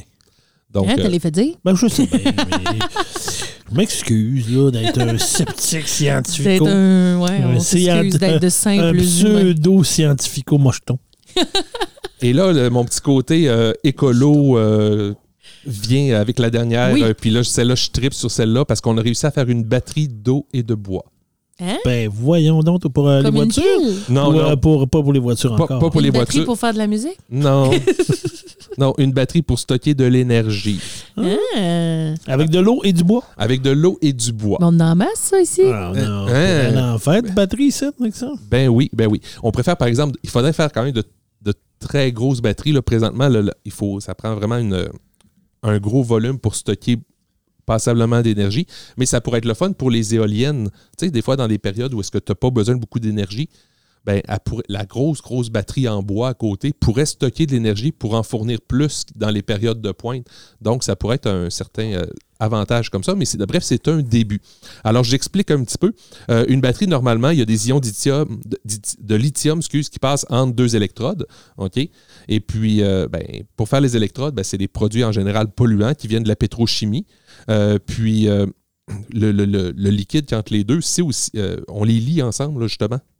Le liant là, qui tient l'électrode, tout ce qu'on met dedans ensemble, ben, c'est des produits pétrochimiques polluants. Puis le liquide, euh, souvent, c'est un composé organique inflammable là, qui est très difficile à recycler. Mais euh, ça, c'est pour l'électrolyte, là, dans le liquide dans lequel euh, le courant passe là, entre les deux électrodes. Puis ça, ben, on est capable de faire maintenant un électro- électrolyte à base d'eau. OK? Donc, ça, c'est le fun parce que l'eau, c'est facile à, à recycler. Ben oui. Oui. Et puis, euh, on a découvert aussi qu'on pouvait, au lieu de prendre des produits pétroliers pour faire le liant, on pouvait prendre un produit issu de résidus forestiers qu'on appelle la carboxyméthylcellulose, CMC. 69 points au Scrabble si ça vous intéresse. le seul euh, truc qui est poche, c'est que le CMC, le carbométhyl quelque chose, est soluble dans l'eau. OK. Fait que si tu mets ça, l'électrode, dans l'électrolyte à base d'eau pour moins polluer, ben le, le- le- le- liant ben, va finir par se défaire, puis finalement, ça ne sera plus lié pantoute, puis les affaires vont s'en aller de toutes les directions, puis tu n'auras plus d'efficacité. Puis là, ben, c'est là que Steve Roslow, le laboratoire de chimie et d'électrochimie des solides de l'Université de Montréal, euh, ben, il y avait un problème, puis il est allé voir ses voisins en face au département physique qui étudiait l'effet du plasma sur le bois et la cellulose. Donc, il travaillait sur des choses de ça. Ça, le plasma, c'est une des phases de la matière. OK, c'est dans le fond, quand tu chauffes un gaz à une très haute température, ça se transforme en plasma. Comme un peu notre soleil. Notre soleil est en plasma. OK, mais C'est une nouvelle. c'est du gaz, là? C'est quoi? C'est. tu dans le fond, t'as t'as le Gaz. solide. OK? Ouais. Ensuite, tu as le liquide. Ouais. Après ça, tu as l'état gazeux. Mais si tu montes le, le gaz à une très haute température, le gaz va virer en plasma. Mais ça ressemble à quoi? Soleil. Ça ressemble à des C'est du flammes. feu? Ça ressemble à des flammes. C'est du feu. C'est Essentiellement. comme, C'est comme euh, le Ghostbuster, là. Mais c'est ça, depuis tantôt, je me dis mais- dans le fond, c'est mais comme chaud. les Plaque molle, mais Ghostbusters. chaud. Je me dis dans le fond, c'est ça, là. Non, mais c'est pas, pas visqueux, là. Non, non, ok, c'est pas Ghostbusters. visqueux. Non, c'est du soleil. C'est du soleil. C'est des flammes. C'est un peu comme des flammes. Tu sais, quand t'as t'as du feu, là, je veux dire, c'est Le feu, c'est du plasma? c'est un plasma. Ah, regarde. Ouais, c'est Ah. OK. Donc, euh, c'est ça. Et puis, euh, euh, eux autres travaillaient là-dessus. Puis, en, en travaillant De faire justement. chaud dans leur bureau. Ben, Ça arrête de déranger Sébastien. C'est pas grave, j'achève. là.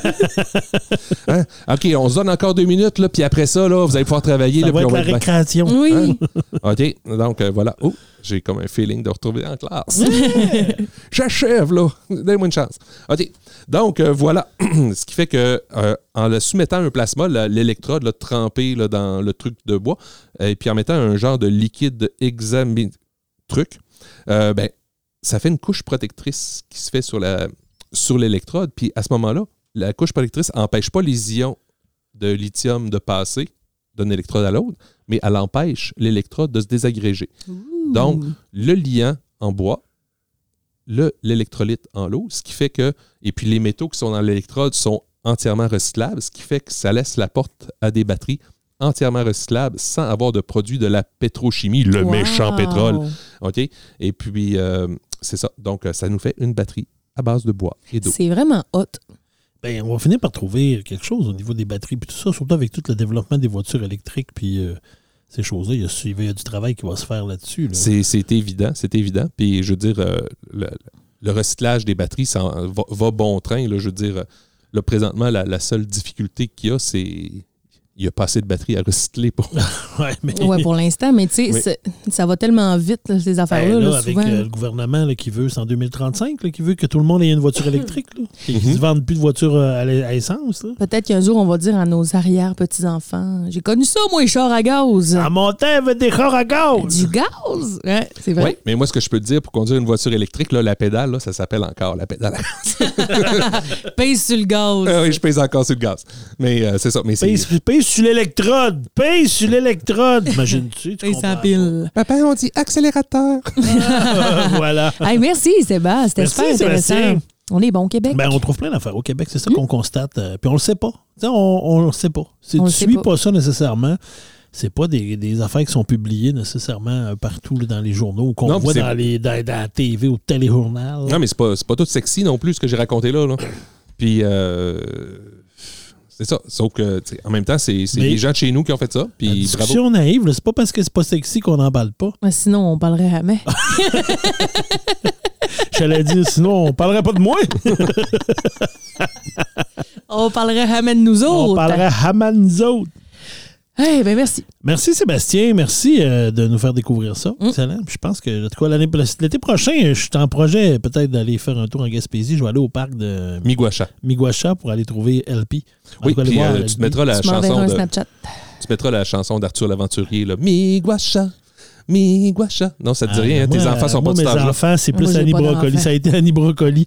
Arthur l'Aventurier, euh, c'était fini, moi. rendu Moi, les miens l'ont écouté, puis quand on est arrivé à Miguacha, là, Tu on l'a mis dans le piton. Hmm. Elle était prête sa liste de lecture juste pour Juste arriver pour là. ce moment-là.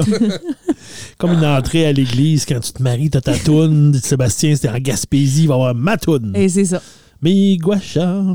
Hey, c'est à mon tour. Ben, c'est à mon Ben, tour. crime, euh, je voulais vous parler un peu, comme j'ai dit tantôt, de certaines études que j'ai trouvées euh, qui étaient un peu. euh, ben, que, que je me demandais, ben, à quoi ça sert? Tu sais, il y a des- quand même des gens qui se penchent sur étudier certains phénomènes ou certaines choses. Puis des fois, tu cherches un peu le pourquoi du comment.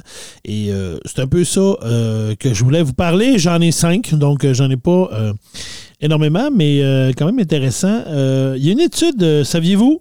Qu'il y a quelqu'un qui a étudié l'effet des films d'horreur sur la coagulation du sang. Hmm, non. Alors voilà, il y a quelqu'un qui a étudié ça. Passons à la deuxième. Voyons, mais. Aucune conclusion. Finalement, il a trouvé qu'il n'y avait pas de lien. Non, Ouais. non, non. Écoutez, euh, c'est des chercheurs des Pays-Bas qui ont euh, voulu mesurer l'effet des films d'horreur sur la composition du sang. Et euh, ils ont fait, en fait, ils ont en fait des analyses euh, avant et après. Euh, ils ont pris un groupe qui avait qui ont euh, regardé le film Insidious. Oui, ça, Insidious, peurant. film d'horreur. Donc, euh, donc, ils ont fait des analyses avant et après avoir écouté le film. Et un autre groupe euh, qui avait qui ont écouté un film éducatif. Donc, pas d'horreur, film éducatif avant et après. Et ils se sont aperçus que la protéine facteur 8 était, 50, était à 57 euh, pour les gens euh, qui- après avoir écouté un film d'horreur, alors qu'elle était à 14% pour les gens qui avaient écouté un film éducatif. Et euh, ça- cette protéine-là fait, un- fait un travail sur la coagulation du sang. Donc, après un film d'horreur, ton sang serait plus épais Hein? euh, que si tu écoutais un film ordinaire. Et la raison, en tout cas, l'hypothèse qu'ils ont, c'est probablement que c'est un genre de moyen de défense du corps. Que quand tu as une peur ou que tu vis quelque chose d'épeurant ou que tu as un phénomène de peur, ben, euh, pour éventuellement, peut-être face à des blessures ou à une attaque ou quelque chose comme ça, ben, ton, ton sang s'épaissit, donc probablement moins à risque de faire euh, des hémorragies ou en tout cas des hémorragies Ah. moins pires. Ben, je- ça, c'est ma déduction. Mais vraiment, euh, ce qu'il disait, c'est que probablement que c'est un mécanisme de défense du corps. C'est peut-être pour ça qu'on dit euh, à faire glacer le sang ou à figer le sang dans voilà. les veines. Il y a peut-être un sens, effectivement, Ah. avec ça. J'avais pas pensé à ça, Vanessa. Mais on est- Moi aussi, là, j'étais les hémophiles, un on l'impressionne, Ouais, Vanessa. Quand même un peu intelligente. Fait que là, les hémophiles, on leur fait écouter des films d'horreur en je boucle. pense que les hémophiles écoutent des films d'horreur non-stop. Je pense que c'est un bon truc. Euh, Commercialisons. commercialisons le film d'horreur pour les hémophiles. Euh, avec- J'ai une question pour vous autres. Est-ce que, euh, selon vous, euh, est-ce que ce sont les ongles des doigts ou les ongles des orteils qui poussent le plus vite? Ah, je dirais que les doigts, là, vite de même. OK, puis c'est quoi ton raisonnement scientifique? Ben, je, me, je me coupe vraiment souvent les ongles de doigts. Ah. Les ongles de pied, moins, puis ils sont pas si longs que ça. là. Ah, OK, oui, je pense, moi, je coupe moins, mais c'est parce que je les vois pas. Ça, c'est une autre histoire. Faut Ouais. je les vois tant que ça non plus. hein. Ouais, moi, je dirais que c'est pas mal égal. Pas mal égal? Oui. Quatre chercheurs américains en 2019 qui se sont euh, posé la question pour mesurer la vitesse à laquelle poussent les ongles des mains et des pieds. Et, euh, eh bien voilà, on va révéler le résultat. Euh, les ongles des doigts poussent deux fois plus vite Ah, ah, que celles des pieds. je savais. Ceux des pieds, celles des pieds. Euh, en fait, euh, les ongles des doigts poussent en moyenne de 3,47 mm par mois, alors que les ongles des pieds poussent en moyenne 1,62 mètres par 1 mètre. Millimètre. J'ai-tu dit millimètre? Alors, j'ai dit mètre. T'as dit millimètre. J'ai dit millimètre. Euh, mais les ongles d'orteil poussent de 1,5 mètres par mois. C'est à Yeah! chaque jour, faut tes coupes, sinon ça perce Ah, tes moi, moi, c'est souliers. trois fois par jour. Il faut trouver un moyen de commercialiser ces ongles-là. que- non, je pense qu'on devrait commercialiser un soulier qui peut retenir les ongles. Ça être ça m'écoeure, on dirait. Donc, les ongles de pied, 1,60 1,62 mm par mois. Et diriez-vous, dans, est-ce que les doigts, ça pousse tout pareil ou s'il y a une différence entre chaque doigt? Ah, Ah, moi, le petit doigt, il a l'air de pousser plus vite. Moi, je pense qu'il y en a qui poussent plus vite aussi. Ben, ou ceux-là, c'est juste je me sers plus de ces doigts-là, fait que ça. Je sais Il pas. s'use plus? Ils s'usent plus, mais peut-être. Alors, le doigt qui pousse le plus vite, c'est l'annulaire. C'est lui, hein? C'est le, le quatrième doigt, le, Oui. le- le ring finger. Je le savais, on dirait. Donc, euh, qui pousse euh, à 3,65 mm par mois. Et celui qui pousse le moins vite, c'est l'auriculaire, donc le Ah. petit doigt, Bon. qui pousse le moins vite à 3,08 mm par mois. Alors, euh, Eh, voilà. Mais c'est drôle, mais quand je me coupe les ongles, je me dis toujours que ce doigt-là, il, il est plus long. Puis ma réflexion, c'est tout le temps, mais c'est pas que je m'en sers moins. Mais c'est complètement niaiseux, là. On se sert de tous ses doigts, tabarouette. Ben non, c'est ça. Puis évidemment, cette, cette étude-là a été faite sur des gens qui se rongeaient pas les ongles, parce qu'on s'entend que si Ben tu oui. ronges tes ongles, ça, si tes ongles, je ronge tes Les ongles, jambes. je Tu risques de fausser les données. Tu risques de fausser la donnée un petit peu. Il y a un biais dans l'étude. Rangez-vous vos ongles, vous autres? Oui. Ah ouais? Mais juste euh, le haut. Juste le haut? OK, le haut. Hey, moi, là, Les membres supérieurs. ben, moi, euh, moi, je vous dirais, quand j'étais jeune, je me rongeais, me rongeais beaucoup les ongles. Et aujourd'hui, très peu. Et euh, je suis plus capable de me ronger les ongles. OK, Mais témoignage. oui, on sait quoi cette Euh, confidence? j'ai- j'ai- je ne sais pas ce qui s'est passé dans ma mâchoire et dans ma dentition, mais, euh, mais j'ai- c'est ça, j'avais une place où j'étais capable de me ronger les ongles dans- avec mes dents et euh, j'ai beaucoup de problèmes de dents, moi, d'envie. euh, j'ai beaucoup de caries et tout. Et à un moment donné, je me suis, je me suis fait une couronne il y, a, il y a un an ou un an et demi. Je me suis fait faire une couronne, puis je me suis aperçu que après ma couronne, je ne suis plus capable parce que c'est ça, je suis plus capable. Ça se rend plus. Que je, me- je suis plus capable de me ronger les ongles. C'est Ah, tellement spécial. drôle que tu nous racontes ça, là. C'est spé- Non, mais j'ai- c'est un fait marquant dans ma vie là, que Oui. j'ai observé. J'ai Oui. dit, euh, ma dentition est fuckée. Ça gosse, hein? que Là, t'es obligé de te couper les ongles? je me coupe les ongles. Mais t'as pas le Et choix. ça pousse vite en simonac. C'est ça Oui, que... ça pousse vite. Mais moi, je me ronge pas les ongles. J'ai jamais aimé ça. Avoir les ongles courts, ça me fait gricher les dents. Mettons, là, quand je viens de me couper les ongles, comme là, ils sont très courts parce que j'avais des faux ongles, puis je les ai enlevés, puis ça m'a comme fait des ongles vraiment courts. Puis si je touche, à, mettons, une serviette sec ou à du papier de toilette, ah, ça me fait tellement gricher des dents là, que ça me touche le tour de l'ongle. Je sais pas pourquoi. Mais moi, tu vois, c'est exactement le contraire. Moi, c'est quand je trouve que j'ai un ongle long, là, je suis pas capable de l'endurer. Hein? Puis c'est là que. Ah, j'ai pas de coupon. Pas grave, j'ai des dents. T'es ronge. C'est- Mais c'est juste comme.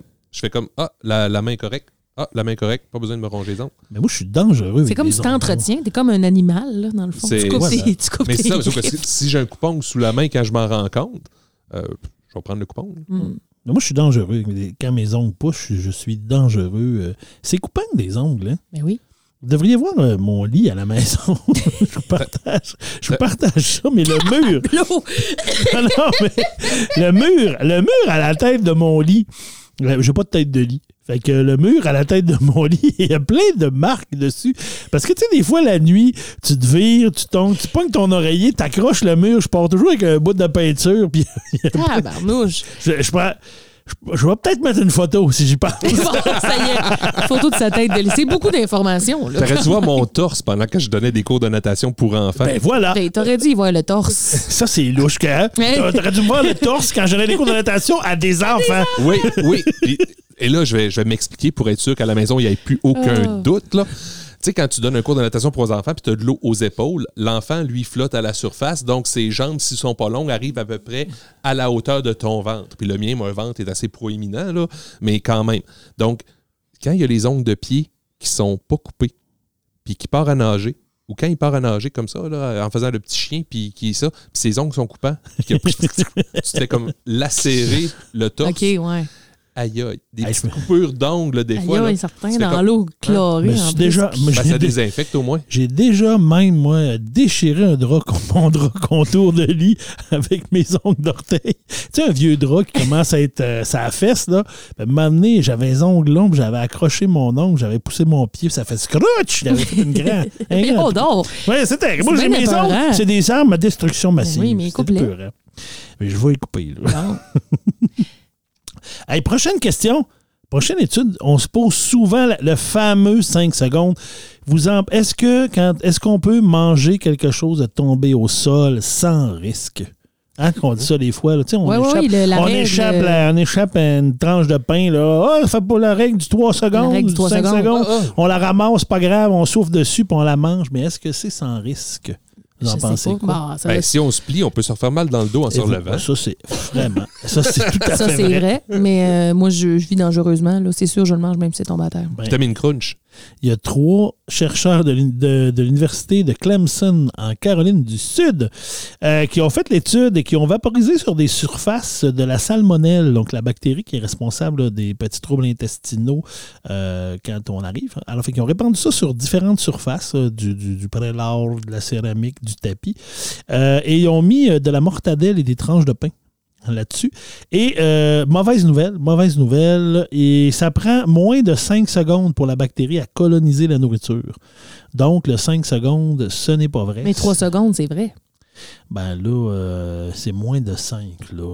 Je ne sais pas. faut quand même que ça, ça donne qu'il y ait de la, de la salmonelle là. là. Oui, il faut que ça, ça donne qu'il y ait de la salmonelle là. Mais c'est prouvé et qu'il y, en a. Et sur le tapis, ça serait euh, entre 10 et 140 fois plus lent. Donc, tu aurais Ah. plus de temps, si tu échappes sur le tapis, de ramasser sans risque. Mais il y a plus de risque d'avoir des graines sur le tapis. Mais il y a plus de risque d'avoir des Mais ça graines sur dépend le toujours tapis. si c'est de la bouffe sec ou de la bouffe collante. là. Ben là, là, c'est Une pas précisé Une dans l'histoire. chip, là, ça attire pas grand bactéries, là. Mais une En chip plus, qui tombe d'une morve de salmonelle, d'après moi, ça va l'attirer pareil. Ah, puis ils sont ondulés, là. Il y a juste quelques petits. Ouais, ça touche quasiment pas. Ok, tu manges Une juste le bout là, il n'y a pas grand-chose qui touche. Il y a que les deux bords. Moi, je- Tu manges pas je un dis que bord. C'est correct. Moi, je mangeais. Tu mangeais que le milieu, ouais, tombe à terre. C'est ça. C'est sûr qu'une toast au cheese whiz, ça tombe du bord cheese whiz, là, t'as sûrement plus Ben de là, chances d'avoir des affaires dans ta toast. j'ai vu dans mes recherches aussi qui parlait de la loi de Murphy, la fameuse loi de la toast Ouais. qui tombe et tout ça. Et euh, là, je suis pas allé là, assez loin dans le, regard de cette étude-là. Pas sérieux tes recherches, là. Non, non, il n'y a rien de sérieux dans mes recherches. Et euh, euh, la prochaine, je vous dis, ben, si, si vous aviez une vache, vous, si vous aviez des. C'est des- tellement absurde, là, ce qui se passe depuis tantôt. Hey, c'est de la vraie science. Les ongles d'orteil, les des- chips, C'est scientifique. les vaches. OK, oui, si on avait une vache. Si vous aviez une, une ou des vaches, est-ce que vous seriez, euh, est-ce que vous auriez le, le goût de lui de la nommer, de lui donner un prénom, Ben, c'est sûr. genre euh, Caillette, Marguerite, euh, C'est sûr que oui. là. Rose? Ouais, probablement. Est-ce que vous diriez que d'avoir un prénom, ça a une influence sur le lait de la vache? Oh, sur son Ah. lait. Mhm. Peut-être. que- Ben- ben, ils en donnent toutes, les fermiers. Ils doivent avoir une raison. Euh, écoutez, il y a l'Université de Newcastle en, en Angleterre en 2009 qui a fait une étude et qui se sont aperçus euh, que les vaches qui portaient un prénom euh, donnaient en moyenne 258 litres de lait de plus par année qu'une Ah. vache qui n'avait pas de prénom. Quand même, hein? Et, euh, pour ça, il n'y a pas d'explication claire. Ils n'ont pas trouvé nécessairement d'explication claire. La seule chose qui, qui, euh, qui, leur hypothèse, c'est que ben, souvent les gens, euh, les fermiers qui vont être plus attentionnés, qui vont parler plus à leur animal, qui vont la nommer, qui vont avoir une relation plus proche avec leur animal, ben, ça diminue le stress chez l'animal, l'animal est moins anxieux et tout ça. Donc, probablement que ça faciliterait sa production de lait. Mais voilà. Hum. Si vous avez des vaches à la maison, donnez-leur des noms et elles devraient. Ben oui, souvent les vaches ont des C'est noms. souvent le nom du père, non, c'est tout le temps comme quelque chose genre euh, Baquette, Pompon, Cinderella, euh, 1902. là, il y a tout le temps une espèce de- Ils ont tout le temps 3-4 noms. non, mais c'est pas vrai. Ben, je C'est sais pas, je, je n'ai pas de vache, moi. T'as pas de Non. d'amis fermiers? Ou encore, tu Euh, lui donnes peu. un autre quelqu'un que t'aimes pas. là. Ben, Moses de vache, toi! Avez-vous Maria Chapdelaine? Ah. Non? Non. Je l'ai pas vu. Le film Maria Oui. Chapdelaine? Oui, oui. Oui. Alors, euh, le nom du cheval? Ah oui, c'est vrai, c'est là-dedans, c'est ça. Je me rappelle C'est- pas de son nom, par exemple. là, Non, mais moi non plus, là, mais tu sais, c'était. Genre Edmond, là, ou de quoi de même. Oui, oui, qui était un genre de. euh, Le nom du voisin, puis que. Pour pouvoir engueuler après le prénom du voisin. là. Ouais. C'est ça. Ah, je savais pas cette histoire. C'est vrai, ça. Et euh, ma dernière, euh, dernière euh, petite étude que je gardais pour la fin, parce qu'elle me fait bien rire. Les chercheurs, des chercheurs allemands, turcs et britanniques, on voit que c'est un une espèce de consortium de chercheurs, et qui se questionnaient sur l'effet de l'activité sexuelle avec orgasme sur la respiration nasale. Alors, tu vois que hein, il y a beaucoup de. C'est intéressant. Euh, et c'était leur principe de base. Et euh, ce qu'ils ont découvert, c'est que euh, l'orgasme aurait des effets de décongestion. Et euh, non, mais je suis d'accord. mais c'est vrai. j'ai pas dit que j'étais pas d'accord. là. Je trouve juste ça très cocasse que quelqu'un qui a étudié ça, à un moment donné, tu te dis, on va se trouver un groupe. Hein? On va, on va toi, t'es le nez bouché, viens ici. Essaye d'avoir un orgasme, on va voir ce que ça te fait après. ben, je me suis toujours demandé si c'était juste moi. Si- si- S'il y a quelqu'un qui avait pensé à faire des études. Ben, je te confirme que oui. Ben. Et puis, euh, donc, c'est ça. On dit que euh, les, les- la, la- voyons, la respiration nasale est évaluée avant et après un orgasme et l'effet décongestionnant durait jusqu'à 60 minutes après un rapport sexuel. Donc, euh, l'orgasme serait un bon décongestionnant, mais pour une heure seulement. Crime! Hey, Hein? je suis contente. On en apprend-tu des choses? Hey, ça, ça sonne tellement à l'étude faite par euh, trois gars qui se disaient Ouais, on pourrait peut-être euh, trouver quelque chose de fun à faire au bureau que nos femmes pourraient pas rien dire. Que... Il y a personne. D'après moi, il n'y a personne qui a étudié ça. là. On va étudier l'effet de l'orgasme sur la congestion nasale. Mais crime! Mais C'est quand même, euh, c'est quand même euh, intéressant de savoir ça. Ben oui, Euh, mais je suis vraiment euh, subjuguée. Non, mais tu le dis, mais moi, je lisais ça, puis je me disais, ben, je pense que Mais oui. c'est vrai, non, mais moi j'avais déjà remarqué en tout cas. Je suis vraiment contente de savoir que c'est prouvé scientifiquement. Ben écoute, euh, public de discussion naïve, maintenant, vous savez que c'est vrai. que c'est vrai. C'est prouvé. Ça a été prouvé par quelqu'un, quelque part, que l'orgasme a un effet décongestionnant d'à peu près une heure. Écoute, Alors, euh, Monsieur Jean Coutu, vous savez quoi mettre dans la section des dégécongestionnants? Ben ça, d'aller chez le médecin, j'ai tout le temps le nez bouché, moi, de prescrire deux orgasmes. imaginez. Le Ah, mais dildo là, là, c'est parce que le pire, c'est que je suis sûre que les gens sont crampés de un et de deux se disent c'est sûr, je l'essaye. Genre, tu sais, au pire, au pire, je l'essaye pas, mais m'a remarqué la prochaine Mais fois. c'est ça, genre, hey, j'ai le nez bouché, bon, on va voir faire un test, je suis sûre. En tout cas, ça me fait plaisir de vous inspirer. on va faire l'amour. Non, mais euh, à deux ou seul, là, Ah oui, c'est vrai, il y, a le, il y a le volet seul. Ben, ce c'est euh, c'est ça. Rapide et pratique, un petit décongestionnant.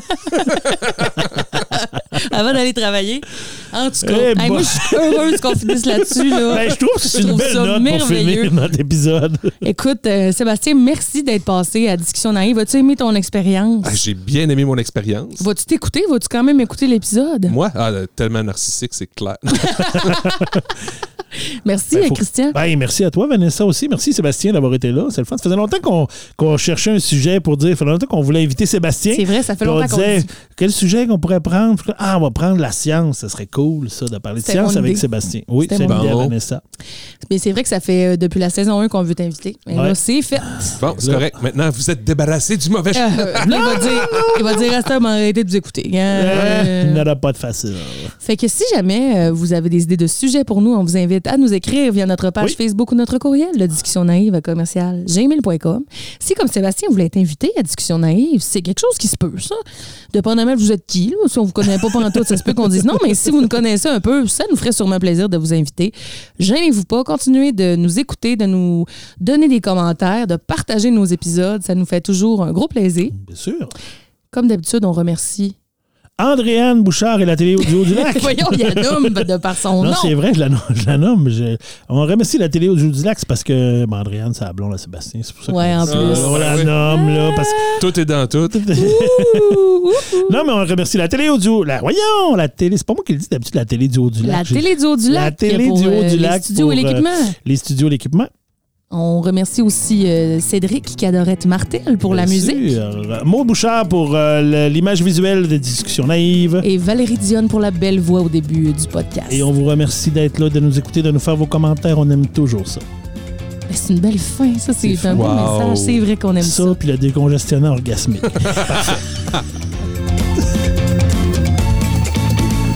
Ce balado est produit en collaboration avec la Télédio du Lac.